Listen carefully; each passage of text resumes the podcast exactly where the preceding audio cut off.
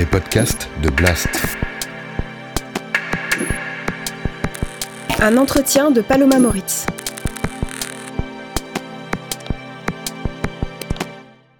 Depuis plusieurs semaines, les organisations de défense des droits humains ne cessent d'alerter face aux violences policières qui se multiplient en France pour réprimer le mouvement social qui manifeste contre le passage en force sur la réforme des retraites.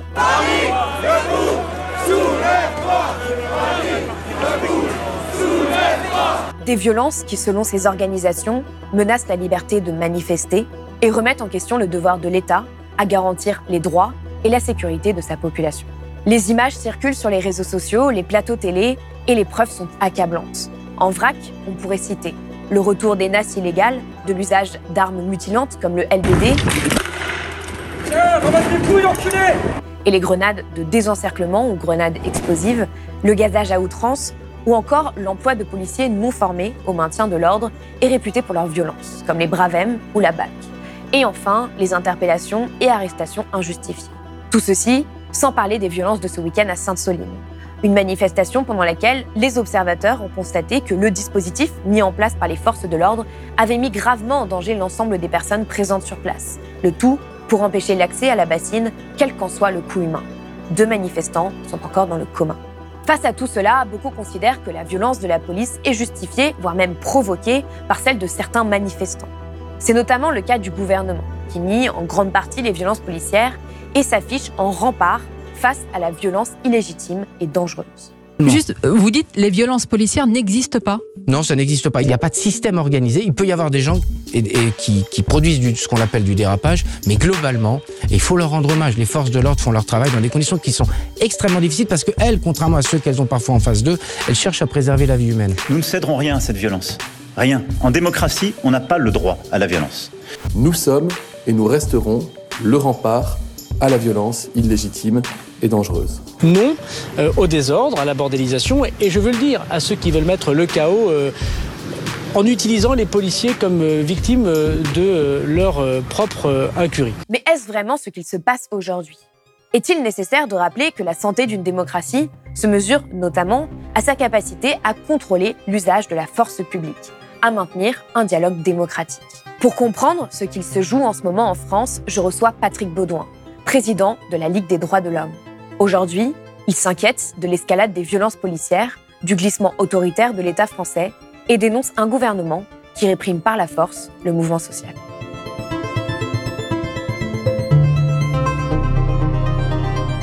Patrick Baudouin, bonjour. Bonjour. Merci d'être venu sur le plateau de Blast. Alors, vous êtes président de la Ligue des droits de l'homme, une association qui œuvre depuis 1898 à la défense des droits et libertés. Euh, pour en venir tout de suite à l'actualité, dans votre communiqué conjoint avec la FIDH du 23 mars dernier, vous écrivez à la violence parlementaire et politique s'est ajoutée la violence policière.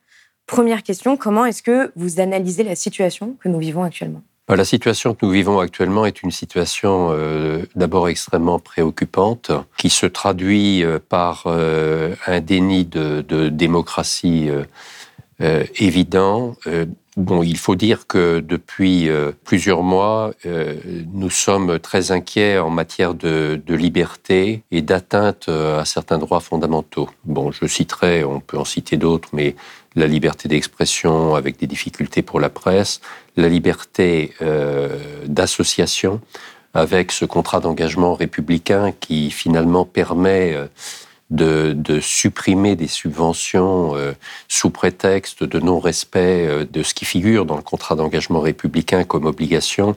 On pourrait multiplier les exemples qui nous inquiètent. Mais j'en viens à l'actualité plus immédiate.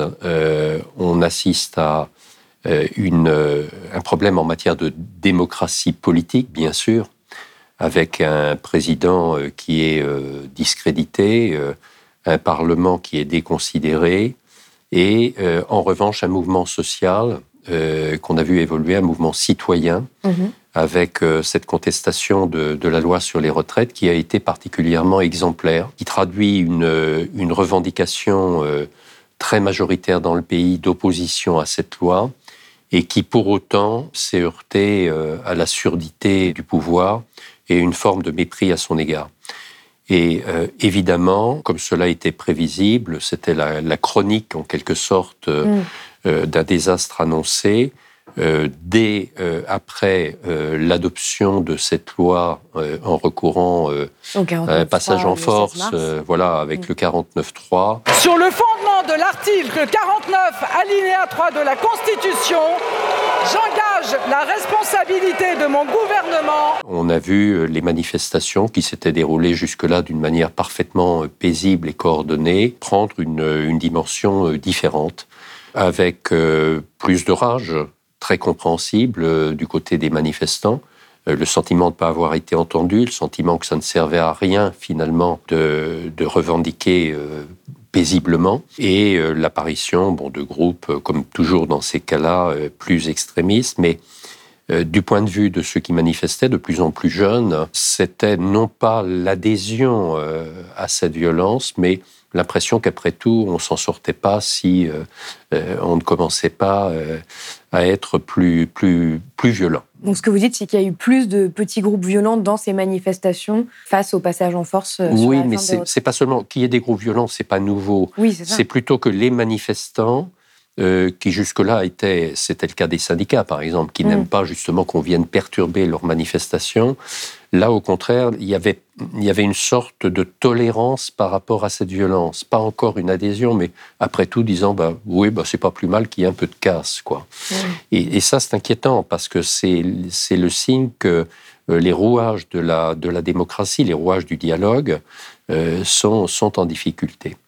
Donc voilà, il y a une situation qui est explosive et euh, et face à ça, il y a aussi une augmentation des violences policières qui sont dénoncées par les organisations de défense des droits humains depuis, depuis plusieurs semaines. Et, déjà. et ça, j'y viens. Euh, face à ce, mouvement populaire citoyen, le pouvoir n'a eu d'autre réponse euh, qu'une répression violente et une montée en puissance de cette répression, une sorte d'escalade, mm. alors qu'au contraire, il aurait fallu essayer d'apaiser. Alors ça s'est traduit depuis une quinzaine de jours maintenant euh, par le retour à des méthodes de la part des forces de l'ordre qui étaient celles qui avaient été utilisées en gros euh, au moment notamment de la crise des, Gilets jaunes mhm. et que nous avons combattues à l'époque.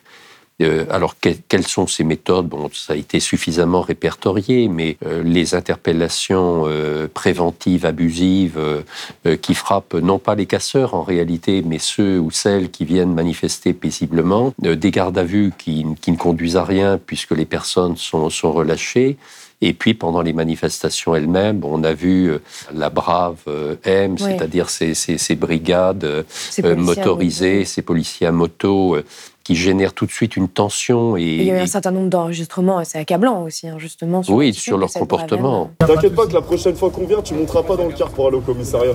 Tu vas monter dans un autre truc qu'on appelle ambulance pour aller à l'hôpital. Oui, on a, on a vu sept personnes qui, étaient, euh, qui ont été humiliées, insultées, euh, frappées. Euh. Ce qui m'a le plus choqué, c'est l'interpellation par la brave. J'ai une camarade de Noémie, lui dit Je vois la peur dans ton regard, j'aime ça c'est vraiment une, violence. Et puis, euh, le, retour aussi à l'utilisation, par exemple, des LBD et principalement euh, de grenades de désencerclement qui sont des grenades extrêmement dangereuses parce qu'elles elles, éclatent, elles explosent et elles sont susceptibles par les, les éclats, justement, de blesser grièvement euh, les, les, manifestants. Donc, toutes ces méthodes conduisent à, faire monter la tension et euh, sans qu'on voit, même s'il y a une petite évolution du côté du pouvoir, euh, euh, sans qu'on voit d'issue et sans qu'on voit vraiment d'alternatives qui permettraient de revenir à des fonctionnements plus démocratiques. Est-ce que ces, violences, elles sont si nouvelles que ça? Parce qu'on a vu qu'elles ont commencé à apparaître euh, notamment euh, au moment euh, de, des manifestations contre la loi travail en 2016. Elles se sont ensuite massifiées avec le mouvement des Gilets jaunes qui a vu plusieurs personnes mutilées, éborgnées. donc, est-ce que c'est pas forcément finalement une sorte de continuité, un schéma de maintien de l'ordre qui n'a pas été réellement remis en question? Si, tout à fait, mais c'est ce que nous dénonçons, c'est-à-dire le, schéma lui-même du maintien de l'ordre qui, quelque part, permet l'utilisation de toutes ces, méthodes de, répression. Donc, ce qu'il faut, c'est changer ces, techniques qui sont utilisées, c'est procéder différemment. C'est éminemment politique parce qu'on on, pointe les violences policières. Mm. Donc beaucoup de policiers nous disent mais euh, vous tapez toujours sur la police, euh, euh, le métier n'est pas si facile, en gros venez à notre classe. Mm. Bon, moi j'entends ce, discours, même si je conteste le comportement quand même de beaucoup de membres de la police, mais le, problème est politique. Ce sont des policiers, d'abord, beaucoup d'entre eux sont, si on prend les, ceux qui appartiennent au, au Bravem, justement, mm. ils sont mal formés. Euh, ce sont des corps de police de subsidiarité bon, qu'on envoie comme ça au front. Euh. Donc, ce qu'il faut, c'est changer ces méthodes. Je crois qu'il faut renoncer d'abord à ce qu'on appelle l'utilisation des armes de guerre. Hein. Je, pense au LBD, je pense à ces grenades à, fragmentation. Et puis, euh, il faut partir du principe que Bien sûr, la police euh, ne doit pas être attaquée violemment euh, par euh, les manifestants. On n'est pas là pour tuer le policier. Évidemment, il faut, il faut comprendre la difficulté du métier. Mais le rôle de l'État, le rôle de l'État, c'est de protéger le citoyen. Et le rôle de la police, d'ailleurs, on parlait des gardiens de la paix. Ça dit mm. bien ce que ça veut dire. C'est d'assurer le respect des droits et libertés. Or, la liberté de manifester est une liberté fondamentale à laquelle, euh, avec ces méthodes de répression, on porte atteinte. Mm. Donc c'est vraiment la responsabilité de l'État. Et on voit quand même que dans des pays voisins, je ne dis pas que ça se passe, bon, il y a aussi en Allemagne, en Angleterre et ailleurs, hein, il y a des, moments de violence, mais dans l'ensemble, ça se passe mieux. Et on a vraiment une oui, doctrine. Parce que c'est une stratégie de désescalade. De désescalade, exactement. Alors qu'au contraire, dans le maintien de l'ordre à la française, on a l'impression d'une escalade lors des manifestations. Et euh, les, forces de police utilisées de cette manière, avec le recours euh, à des moyens très, très violents et à des armes qui sont qualifiées d'armes de guerre, c'est contesté par le mm. pouvoir, mais c'est la réalité, eh bien, ça contribue forcément euh, à ce que les choses dégénèrent et aussi à ce qu'il y ait une rupture du lien entre la police et, la population. Mm. Et c'est ce lien-là qu'il faut restaurer. Euh, il ne faut pas que la police soit considérée comme ennemie des manifestants. Or aujourd'hui, bon, bah, c'est le cas et ça se comprend. Alors justement, qu'est-ce que vous répondez aux personnes euh, nombreuses qui mettent sur le même plan les violences de l'État, donc les violences policières, et celles euh, des, petits, des groupes de casseurs, des militants plus violents? Parce que c'est un discours qu'on entend beaucoup aujourd'hui, de, mettre ces violences sur le même plan. Oui, alors c'est le discours qu'on entend notamment avec ce qui s'est passé à Sainte-Soline, où, où, là il y a eu des manifestations euh, qui ont complètement dégénéré avec une violence inouïe. C'est vrai, une violence forte, euh, avec des black blocs, mais tout cela était, programmé. Alors, qu'est-ce que l'on répond à cela? Premièrement, il est évident que la Ligue des droits de l'homme que je représente en tant que président condamne des, violences aussi considérables que celles qu'on a pu voir à Sainte-Soline, qui sont commises par euh, des euh, black blocs, euh, des, mouvements extrêmes qui viennent pour en découdre avec les forces de l'ordre. Hmm. Ça, bien sûr. Et il y a eu beaucoup de gendarmes aussi blessés. donc la sécurité physique des uns et la vie des, uns et des autres est équivalente. on doit protéger. Maintenant, nous, ce que nous pointons, c'est la responsabilité de l'État. Donc, on ne met pas sur le même plan les manifestants. Voilà, il faut les contrôler. Il faut pas qu'il faut essayer d'éviter, bien sûr, euh, que tout cela dégénère euh, avec des actes violents contre les forces de l'ordre. Mais le pouvoir, lui, il a la responsabilité de permettre l'exercice des droits et libertés dans un État démocratique. Donc, c'est à lui qu'il appartient de mettre en place euh, d'une part un système de maintien de l'ordre qui permet euh, d'assurer la liberté d'informer pour les journalistes, la liberté de réunion, la liberté de euh, mm. manifester. Et si ça dégénère, ça va au-delà évidemment des violences policières.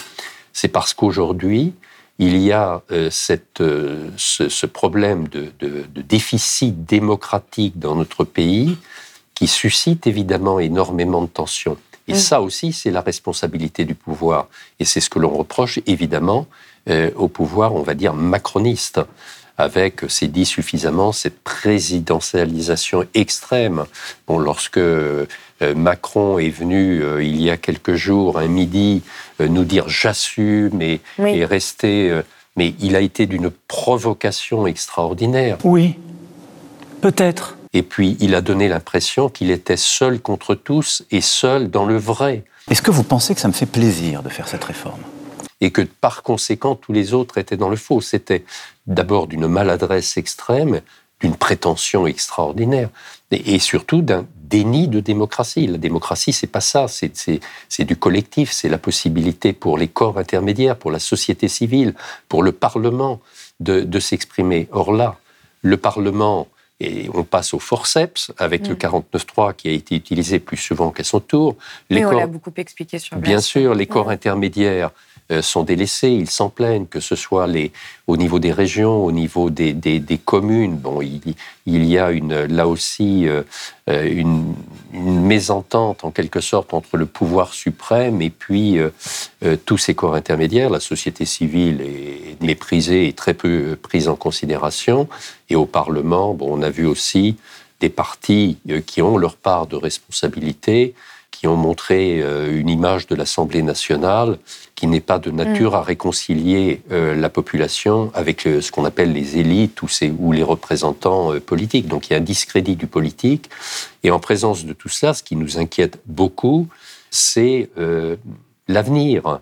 Et qui peut tirer son épingle du jeu de cette période très incertaine. Oui, il y a certaines études qui montrent que ça peut être le, Rassemblement national, mais justement pour revenir sur euh, les réactions du gouvernement, de façon générale, on a quand même l'impression, comme vous le disiez, que euh, rien n'est vraiment fait de la part du gouvernement pour apaiser les choses, euh, puisqu'ils nient les violences policières et qu'ils remettent, comme souvent, la faute sur les casseurs, les éléments violents, les factieux, comme le dit Emmanuel Macron. On ne peut accepter ni les factieux ni les factions.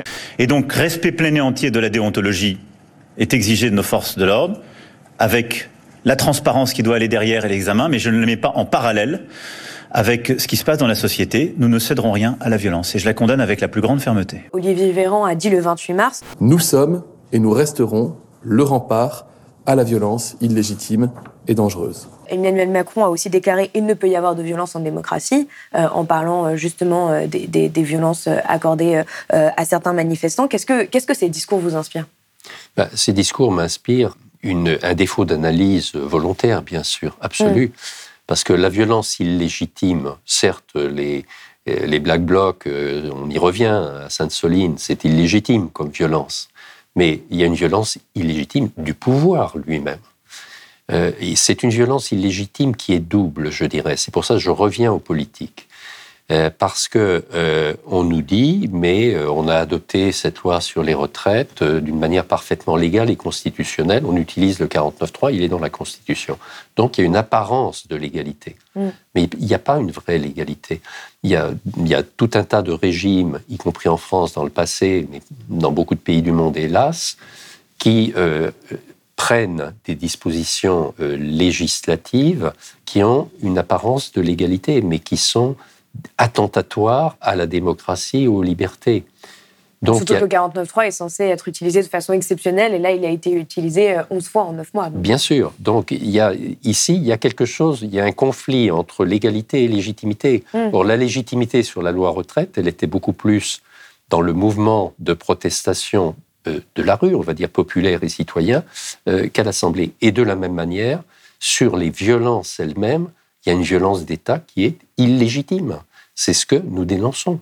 Les, ce qu'on appelle les violences, alors je ne sais pas s'il faut les qualifier de violences policières ou autres, mais ce sont des violences qui sont générées par le, schéma, on le disait tout à l'heure, du maintien de l'ordre à la française et par la couverture absolue euh, de la part en particulier du ministre de l'Intérieur, puisque c'est quand même lui qui est euh, en première ligne là-dessus, euh, couverture absolue de, de la police et de ses dérives.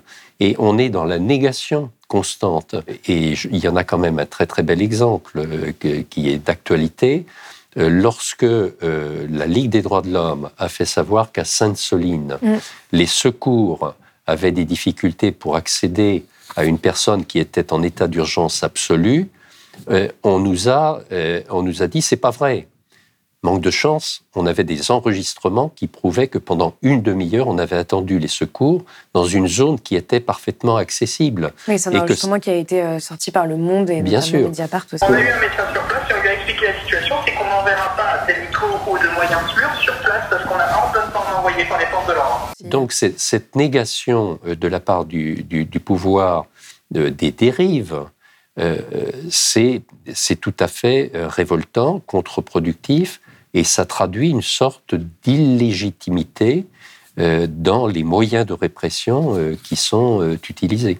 Alors justement, pour revenir euh, sur Sainte-Soline, donc euh, le, dernier décompte euh, des autorités, donc c'est voilà Sainte-Soline pour rappeler quand même, ce sont donc c'était une, manifestation qui était interdite, organisée par les soulèvements de la terre pour pour protester contre des projets de méga bassines. Donc le dernier décompte des, des autorités fait état de 47 gendarmes blessés et de 7 chez les manifestants, alors que les organisateurs comptent eux 200 blessés, dont un grand nombre gravement, et deux personnes sont encore aujourd'hui dans le coma.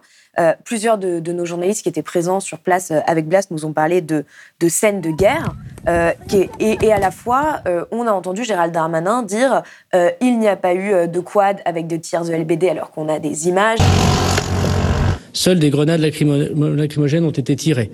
Non, aucune arme de guerre n'a été utilisée par les forces de l'ordre à Sainte-Soline. Alors que, notamment, il y a eu des grenades type GM2L qui ont été utilisées et qui ont euh, notamment euh, blessé euh, et, très fortement une, personne qui est entre la vie et la mort aujourd'hui.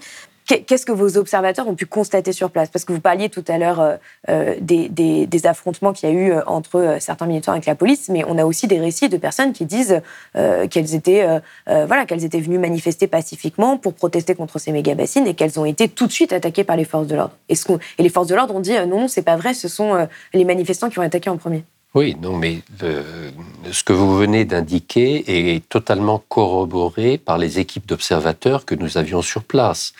Euh, c'est-à-dire qu'il est vrai qu'il y a eu des violences qui ont été enclenchées. Alors en plus, il y a un traitement médiatique qui est euh, qui est tout à fait inégalitaire parce qu'on voit très souvent sur les chaînes d'infos en continu les premières images qui sont celles de, de cars de police qui ont été incendiés et d'attaques contre les forces de l'ordre. Ça a existé, mais il faudrait montrer le comportement des forces de l'ordre, ça on le voit beaucoup moins vis-à-vis des manifestants. Or, ce qu'ont observé effectivement euh, les personnes qui avaient été mandatées par la Ligue des droits de l'homme sur place, c'est que très très vite, les forces de l'ordre se sont montrées violentes. Elles, ont, et face à des manifestants qui venaient manifester paisiblement, des femmes, des enfants, des personnes âgées qui venaient manifester contre euh, les, les la méga-bassine de, de Sainte-Soline. Et ça s'est traduit par, il y avait une vingtaine de quads, ça a été documenté mm. largement, donc c'est incontestable. Donc ça ressemble un peu à ce qui se passe avec euh, euh, les, Braves, la, la mm. Bravem euh, à Paris. Donc tout de suite, ça enclenche une tension et un sentiment de violence. Et puis surtout, un usage, mais disproportionné, euh, des, grenades de type dangereux avec ces, éclats, ces, fragments, et des grenades... Et des tirs illégaux aussi, c'est ça qui a été répertorié, c'est-à-dire qu'ils n'ont pas été tirés en cloche pour laisser la grenade exploser avant de... Absolument.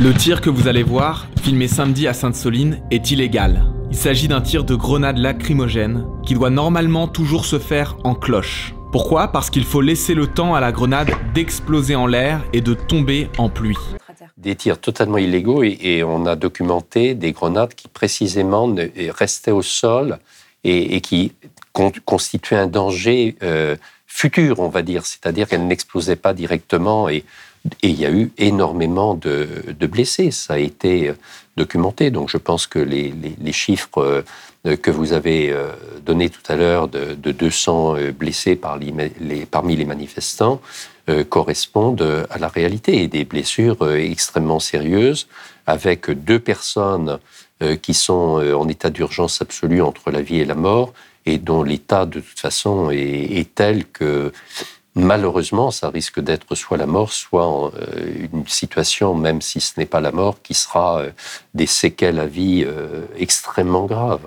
On parlait ce matin de possible mort cérébrale pour l'un des, euh, des, manifestants. Mais ce qui, est terrible par rapport à cette histoire, vous le disiez, c'est-à-dire qu'il y, a un peu une guerre de récits en quelque sorte, alors que la, réalité, c'est ce qui s'est passé. Euh, et pourtant, cette guerre de récits, elle est alimentée à la fois par les médias, mais aussi par euh, le ministre de la Transition écologique, Christophe Béchu, qui dit... Je ne sais pas pour vous. Moi, quand je vais me promener en famille ou avec des amis, j'emmène pas des boules de pétanque, des bonbonnes de gaz, des cocktails Molotov et des battes de baseball. Et par Gérald Darmanin aussi. Est-ce que c'est pas un énorme problème aujourd'hui justement pour notre démocratie et cette guerre de récit et qu'on puisse pas attester du fait qu'il y a un dispositif de maintien de l'ordre qui a était disproportionné par rapport à ce qui se passait, quand bien même il y avait des éléments violents qui se sont affrontés avec la police? Bien sûr. La, conclusion de, la première conclusion de, des observateurs qui étaient sur place, c'est de dire on a voulu à tout prix empêcher l'accès donc à cette méga bassine qui ne fonctionne pas hein, pour l'instant, quel qu'en soit le coût humain. Mm. Quel qu'en soit le coût humain. Et je crois que c'est ça le fond du problème. C'est-à-dire qu'à tout prix, quel qu'en soit le coût humain, il fallait empêcher euh, cet accès. Or, les manifestants, on peut en penser ce qu'on veut de la position des manifestants, mais euh, c'est une revendication portée par un mouvement écologiste parfaitement euh, légitime, parfaitement dans son rôle, et qui au surplus a quand même des arguments. Il faut revenir aussi au fond du problème. Euh, ces méga-bassines, elles sont contestées. Pourquoi Elles sont contestées? Parce qu'on prend dans la nappe phréatique en période hivernale l'eau pour pouvoir l'été permettre d'irriguer, mais permettre au profit de qui? Au profit d'une agriculture intensive, au profit de quelques gros agriculteurs, je vais dire. Et c'est ce qu'ont montré un certain nombre de scientifiques, et surtout sur le fait que potentiellement ces nappes phréatiques ne seront peut-être même pas euh, assez, enfin, assez rechargées en hiver pour qu'on puisse prélever dedans, parce que euh, toutes les études ont été faites euh, sans prendre en compte le changement climatique, notamment par la BRG. Bien sûr, il y a, il y a deux aspects. Il y a d'ailleurs on va dire les, les, paysans, sont, la Confédération paysanne, etc., est absolument contre ces, ces méga-bassines. C'est une minorité d'agriculteurs de, euh, dans, dans l'agriculture intensive qui, qui, sont pour. Et sur le plan purement écologique, effectivement, on n'a pas du tout la certitude de la reconstitution euh, des nappes phréatiques qui auront été pompées en période hivernale, d'autant qu'il pleut de moins en moins, y compris l'hiver. Donc ça peut être un désastre écologique. Et il faut souligner, parce que je crois que ça c'est très important, qu'il y a eu plusieurs décisions. Alors, il y a des méga-bassines qui sont autorisées, quelques-unes qui ont fini mm. par être autorisées, même s'il y a encore des recours. Mais il y a des méga-bassines qui ont fait l'objet de décisions de justice interdisant euh, ces euh, méga-bassines. qui les ont considérées comme illégales. Annulant les, les, arrêtés préfectoraux, donc elles sont illégales. Et malgré ces décisions de justice, elles fonctionnent pour certaines d'entre elles. Donc là aussi, on a quand même un pouvoir qui ne respecte pas sa propre justice au détriment de la, ce qu'on appelle quand même, hein, c'est, le béaba d'une démocratie, le pouvoir mm. exécutif, le pouvoir euh, de, parlementaire et puis le, le pouvoir judiciaire aussi. Et là, on ne respecte pas ces décisions de justice. Donc, il y a quand même une révolte qui paraît euh, relativement légitime, quoi qu'on pense du fond du problème écologique, et, de, nous dire, comme le dit aussi le ministre de la Transition écologique, euh, que tout ça, euh, ben non, ça n'avait pas lieu d'être. Je crois quand même qu'il faut, il faut admettre euh, qu'il peut y avoir dans une démocratie euh, une contradiction, euh, surtout quand elle repose sur des arguments scientifiques valables. Oui, il y a surtout un débat démocratique sur la gestion de l'eau, mais bon, ça c'est une, une autre histoire. alors hier, Gérald Darmanin a annoncé donc le 28 mars vouloir engager la dissolution des soulèvements de la terre, donc qui ont organisé cette manifestation. Comme vous, l'extrême violence de certains groupuscules dont les services de renseignement démontrent qu'ils sont à la fois fichés par les services de renseignement, parfois depuis de très nombreuses années, et qui sont responsables de grandes violences, et je pense notamment évidemment au groupement de faits des soulèvements de la Terre. J'ai donc euh, décidé euh, d'engager la dissolution des soulèvements de la Terre. Euh, donc on a donc aujourd'hui une organisation de défense des, terres paysannes qui est traitée comme un groupe terroriste. alors même que depuis des mois, le ministre de l'Intérieur utilise le terme éco-terroriste. Comment est-ce que vous, réagissez à ça Est-ce que euh, ça, vous paraît euh, justifié aujourd'hui? Enfin, euh, Est-ce qu'on n'assiste pas en fait à une criminalisation des militants écologistes? Si, bien sûr. On assiste d'ailleurs à une criminalisation dans beaucoup de domaines, parce que, y compris, c'est un autre sujet qui nous tient beaucoup à cœur, y compris en matière de droits des étrangers et d'immigration, où là aussi il y a beaucoup de, de criminalisation. donc c'est tout à fait le cas en ce qui concerne les écologistes, et l'expression éco-terroriste elle est en elle-même scandaleuse, parce que ça consiste quand même à discréditer euh, tout un mouvement, euh, y compris euh, avec une représentation parlementaire forte, c'est parfaitement inadmissible. Qu'il y ait une minorité, mais c'est une minorité faible d'éléments violents qui se prévalent d'une lutte environnementales ou écologistes, c'est un fait et c'est à l'échelle européenne. On les trouve en Allemagne, en Italie. Bah, c'est des personnes qui font du sabotage, hein, qui, font du sabotage, tout à fait. Bon, ça, mais ça n'a rien à voir. Et il ne s'agit pas d'assimiler euh, à, un mouvement écologiste comme l'a fait le, ministre de l'Intérieur.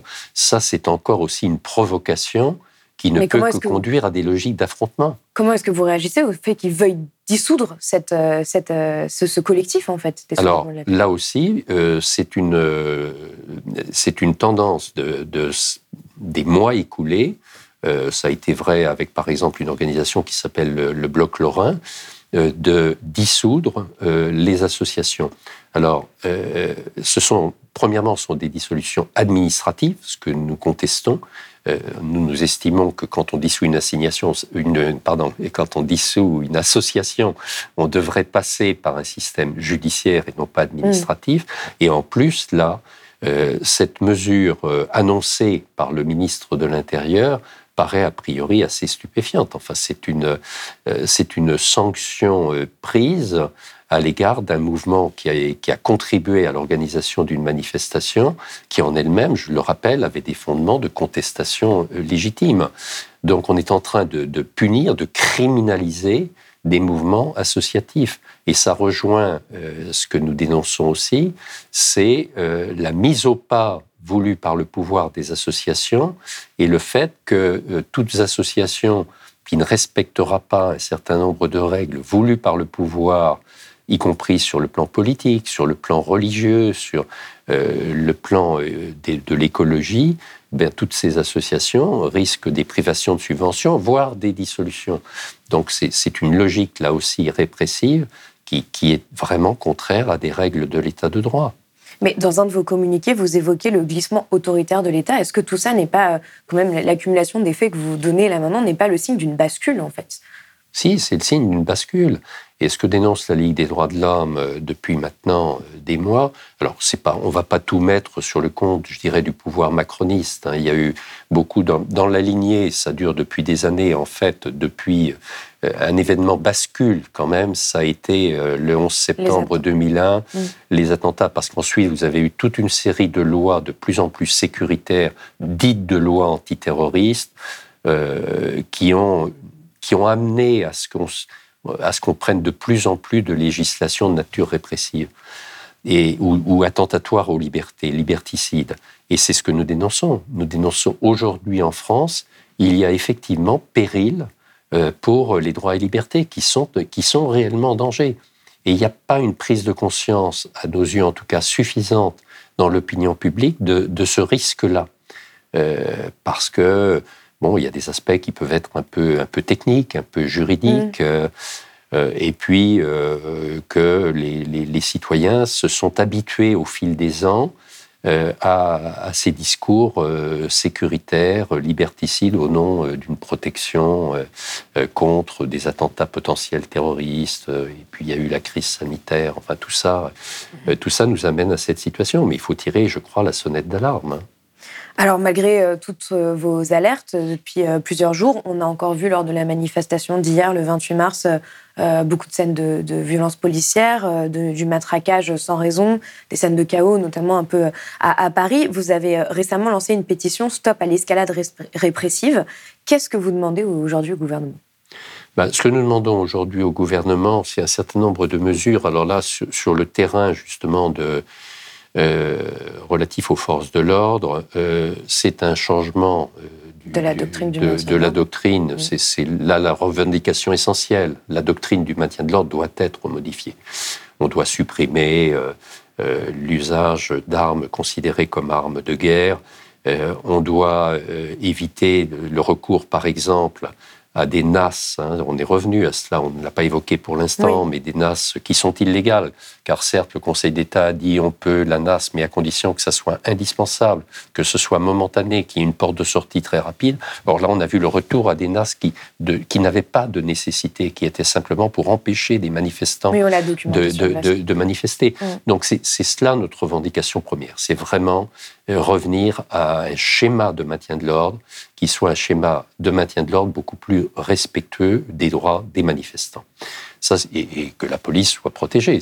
mais ça n'empêche pas. Hein, c'est mm. pas c'est pas parce qu'on n'aura pas euh, d'armes de guerre que la police n'aura pas les moyens euh, de, gérer des, des, manifestations. Au contraire, parce que ça sera beaucoup mieux accepté par les manifestants et ça ne générera pas la contre-violence des, des manifestants. Deuxièmement, nous demandons une meilleure formation des policiers parce qu'il y a des déficits de formation. Nous demandons que les policiers qui se rendent coupables d'agissements qu'on appelle dérives ou bavures policières puissent être bien répertoriés, c'est-à-dire que il y a euh, une. Normalement, les policiers doivent avoir un numéro de matricule. Oui, le RIO. le RIO, qui doit Vous être. avez constaté qu'il était très peu porté. euh, Voilà, il est très peu porté ou il est dissimulé. ou il est dissimulé, on ne le voit pas. Ce qui veut dire que quand un policier euh, se rend coupable d'un acte de violence lui-même, On ne peut pas l'identifier. Et après, par conséquent, on ne peut pas le poursuivre. Donc le parquet nous dit, bah, je ne sais pas qui est-ce, euh, on ne peut pas. Donc ça, c'est quand même un, un point important. Car l'autre point important, c'est la lutte contre l'impunité policière. Donc, ce qui suppose euh, qu'il y ait un organisme, euh, aujourd'hui, euh, c'est un organisme qui, est, quelque part, est, est- insuffisamment indépendant, qui peut contrôler euh, les, agissements de force de, police qui, sont répréhensibles. Donc, on, souhaite qu'il y ait vraiment un organisme indépendant de contrôle euh, de la police quand euh, il y a euh, euh, des, des actes qui sont eux-mêmes euh, délictueux. Et enfin, euh, au niveau judiciaire, euh, que les, les poursuites soient plus facilement engagées contre les forces de police et que les tribunaux, il y a une évolution. hein, il faut le dire, il y a eu, parce que la tendance était quand même à une forte impunité des forces de Mm. police, il y a eu une évolution, il y a eu quelques condamnations de, de policiers par les tribunaux, mais il faut que là aussi, justice, comme l'on dit, soit faite. Euh, donc ce sont tous ces points qui doivent faire l'objet euh, d'amélioration. Alors, dernière question, euh, je suis désolée de vous demander ça face à ce que vous venez de euh, dénoncer, mais est-ce que euh, vous ne pensez pas que c'est un peu vain? Est-ce que, est-ce que vous pensez vraiment que vous serez écouté par le gouvernement quand on voit justement, comme on le disait plus tôt, que le gouvernement ne reconnaît même pas les violences policières et que on a des personnes aujourd'hui qui sont traumatisées par ces violences et, dont le traumatisme n'est même pas reconnu par le pouvoir?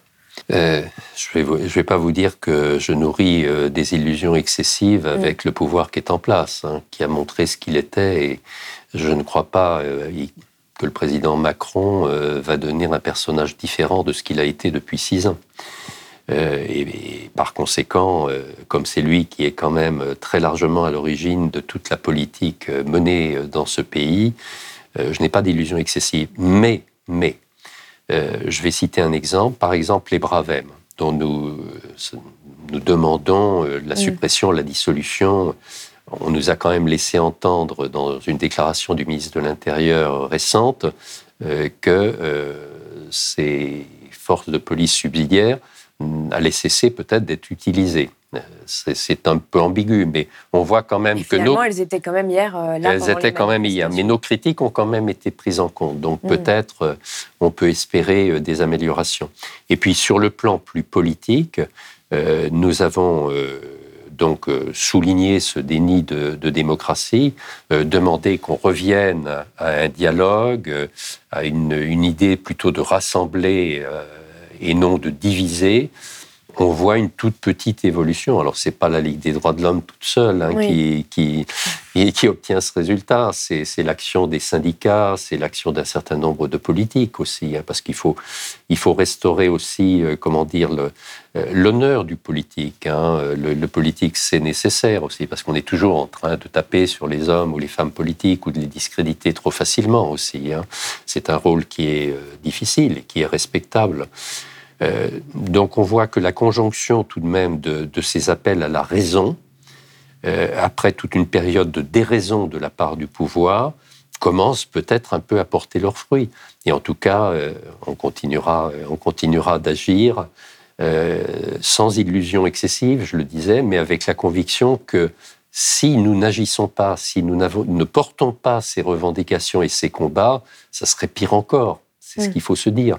Donc on peut espérer améliorer, on peut espérer aussi que viennent d'autres euh, formes de gouvernement de notre pays, peut-être avec euh, d'autres hommes et femmes politiques, d'autres partis, tout en ayant beaucoup d'inquiétudes hein, sur la période, qui est une période aussi qu'il faut replacer dans une, dans une échelle mondiale. Euh, où on voit quand même beaucoup de déstabilisation liée à toute Mm. une série de crises économiques, euh, sociales, de précarité, climatiques, euh, la guerre en Ukraine et puis beaucoup de conflits un peu partout. Euh, le, le- le fait qu'il y aura de plus en plus d'immigration, puisque il y a toute une avec le, le réchauffement climatique, quoi qu'en dise le pouvoir qui feint d'ignorer cela, c'est incontournable. Donc il y a beaucoup de sources d'inquiétude et des montées quand même euh, largement euh, en Europe de, de mouvements d'extrême droite. Et on a vu ça en France euh, avec une, forte, une forte augmentation du nombre de parlementaires du Rassemblement national Il y a 89 députés. Ouais, et s'il y avait 80. une dissolution aujourd'hui. Et s'il y avait une dissolution aujourd'hui, je pense que c'est le parti qui Enfin, profiterait qui a de la dissolution. C'est donc il faut il faut vraiment lutter pour revenir euh, au fondement de la démocratie et essayer de démontrer, et c'est ce qu'on reproche vraiment au pouvoir, qui est dans le déni de démocratie, de démontrer ce qui est facile.